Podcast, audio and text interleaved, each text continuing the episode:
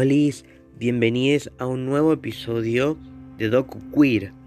Yo soy Cero y hoy voy a hablar sobre un documental de HBO que pueden encontrar justamente en la plataforma HBO Max. Es del 2019, está dirigido por Chris Carvel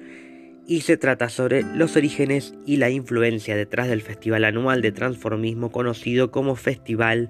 Wickstock.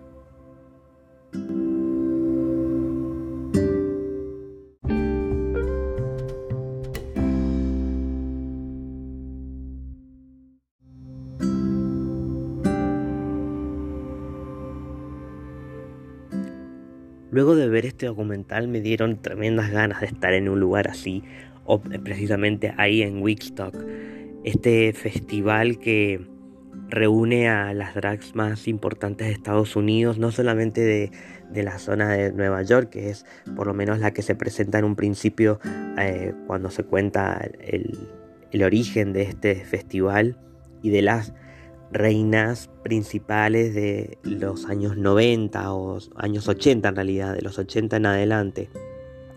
Este documental creo que resume bastante bien no solamente la historia de Wickstock, sino también lo que sucede eh, ya en los últimos minutos, que es como ya el, 30% del documental, que es eh,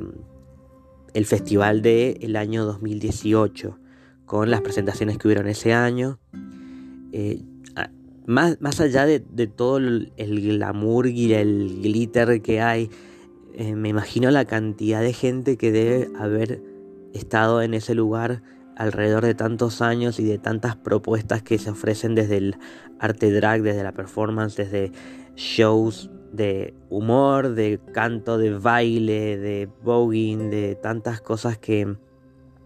que representan a la comunidad porque eh, no solamente te vas a encontrar con homosexuales ahí vestidos de mujeres dragueando, sino también con mujeres trans, que es lo que eh, algunas militan ahí con, con la base de lo que fue el principio de Woodstock. Y por otro lado, la lucha que le dio el, primer paso a que sucediera algo así Obviamente que el nombre deriva de Woodstock, que es otro festival, que es como esas cosas raras que hacen en Estados Unidos, como un lugar bien alejado donde solamente la gente que va sabe dónde queda y que tenés eh, estos food trucks, tenés escenarios como tipo festival de Lula Palusa, pero como en pleno desierto y que mucha gente termina acampando para poder estar ahí, que se van con sus motorhome. Eh, suceden muchas cosas raras según lo que se ha visto en, otros documentales y en películas donde hablan sobre esto. Pero Wickstock viene a ser más o menos lo mismo, nada más que eh, obviamente solamente se trata sobre la comunidad o gente aliada que le gusta ver este tipo de festivales. Pero quienes están en el escenario son quienes deberían estar justamente. Al principio me, me, me llamaba la atención porque obviamente a quien más ubico es a RuPaul y a Lady Bunny que se escuchan los testimonios en off. Eh, la mayoría de los testimonios están en off porque mm, tienen mucho material de archivo interesante para, para recortar ahí. Que el director, bueno, este director de la, del documental ha dirigido solamente documentales, incluso documentales como el de Lady Gaga, em, Five Foot Two, creo que se llama, Em, ha trabajado en este tipo de documentales que son directamente para televisión o en el formato que... Sí, creo que Netflix es televisión, ¿cierto? Em, pero ese formato de... Eh, la historia empieza y termina y listo, no es un... No está pensado como para una docuserie o ese tipo de producciones. Em, y volviendo a RuPaul, eh, se nota mucho este contraste que hay de lo que fue en un principio que formaba parte de los shows, de, del, ¿cómo se dice? El headline, headline eh, que era como la, lo que más abarcaba, que más convocaba al principio, junto con otras artistas que también se nombran, pero que mucho yo no las ubico. Y Lady Bunny termina siendo la que... Eh,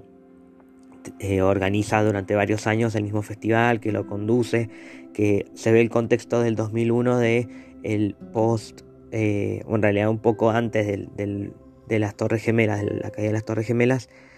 del ataque de las Torres Gemelas, eh, y de cómo les costó luego de esto em, hacer eventos que, em,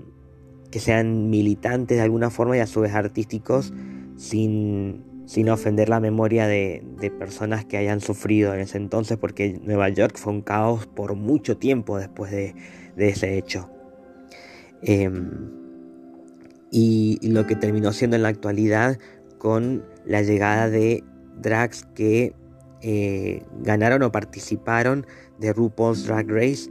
el, el reality show, de que en algún momento voy a hablar también, no hoy,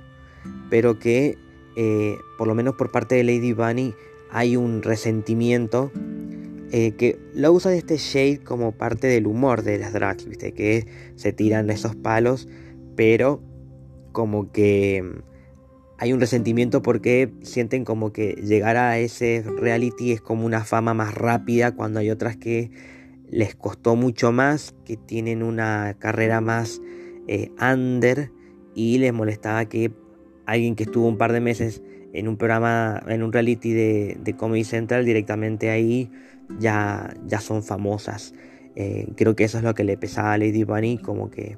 lo dice, pero igual están ahí, forman parte del, festival. Estuvo Bianca del Río, Willam, que bueno, hay que, pues, hay que pensar todo lo que hizo y lo que dijo, pero es un personaje muy interesante para, para lo que hace y lo que tiene razón, que dice que luego apareció en la película de Lady Gaga, como que su participación en Drag Race fue como una manifestación por querer romper las reglas de reglas que también son cuestionables a la hora de lo que significa el arte drag y de esa libertad que, que, se pretende cuando en el show no es tan así.